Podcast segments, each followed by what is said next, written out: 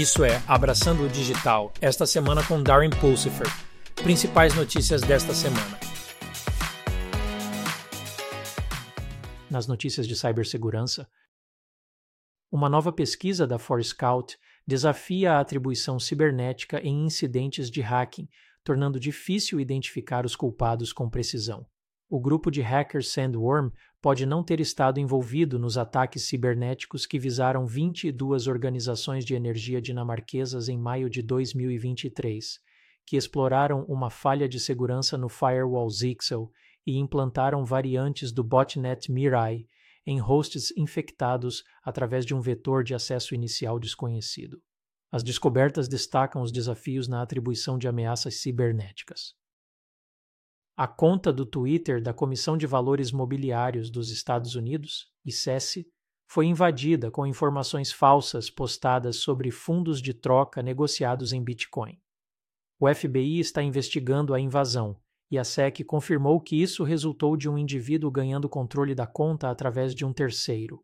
O incidente levanta preocupações sobre a vulnerabilidade da plataforma à desinformação Analistas de segurança expressam preocupação pela falta de autenticação de dois fatores, e legisladores criticaram a SEC por potencialmente minar os mercados. As autoridades ucranianas, com a ajuda da Europol e de um provedor de nuvem, prenderam um homem de 29 anos em Mykolaiv por orquestrar um sofisticado esquema de cryptojacking. O suspeito infiltrou-se em 1.500 contas pertencentes a uma conhecida empresa americana, utilizando ferramentas de força bruta personalizadas.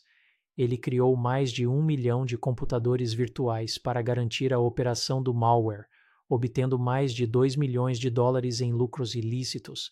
Cryptojacking explora credenciais comprometidas em plataformas de nuvem, permitindo o uso não autorizado de recursos de computação para minerar criptomoedas.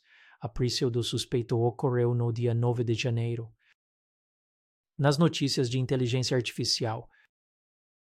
O CEO da OpenAI, Sam Altman, expressou preocupação sobre a rápida penetração da inteligência artificial IA na sociedade. Ele a descreve como a revolução tecnológica mais rápida, destacando a velocidade com que a sociedade precisa se adaptar. Altman acredita que o progresso na IA levará a mudanças nos empregos, mas ele também pensa que criará novas e melhores oportunidades. Altman discute a necessidade de um órgão regulador global para supervisionar sistemas robustos de IA, considerando seu impacto potencial na sociedade e no equilíbrio geopolítico. Um dos desafios com a inteligência artificial, IA, e as redes neurais é compreender como elas funcionam. Pesquisadores do MIT desenvolveram um novo sistema de IA que estuda e explica o comportamento das redes neurais para tratar deste problema. Esse sistema usa modelos de linguagem pré-treinados e permite uma melhor compreensão dos cálculos das redes neurais. Adicionalmente, os pesquisadores introduzirão o parâmetro FIND para avaliar a precisão das técnicas de interpretação. Apesar de algumas limitações, o parâmetro FIND é uma ferramenta valiosa para avaliar a eficácia dos procedimentos de interpretabilidade.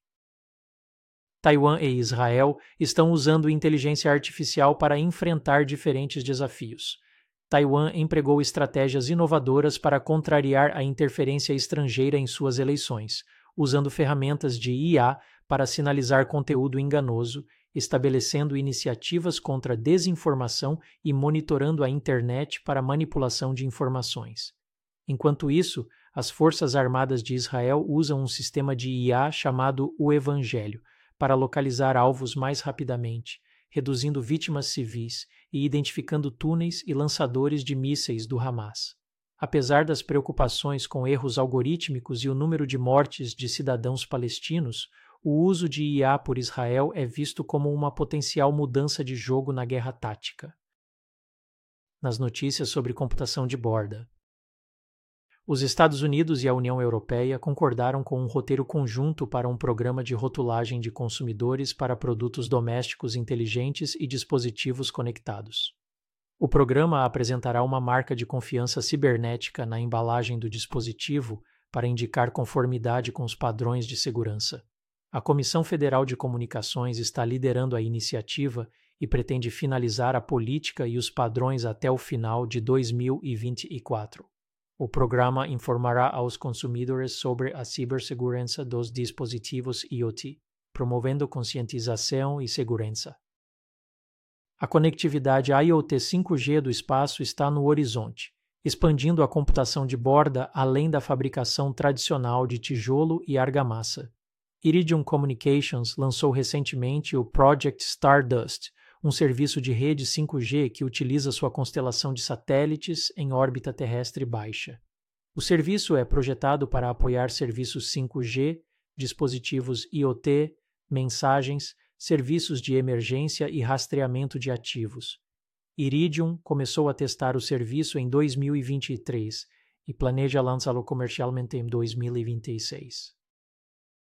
Em 2023, a Internet das Coisas, IoT, observou desenvolvimentos significativos, como a Diretiva de Cibersegurança NIS-2 da UE, demissões por grandes players de tecnologia que afetaram a IoT, 5G no espaço e iniciativas impulsionadas pela sustentabilidade. A Renesas adquiriu a fabricante de chips IoT Sequence por 249 milhões de dólares enquanto as guerras de nuvem IoT se intensificaram com o Google, encerrando seu serviço Core IoT.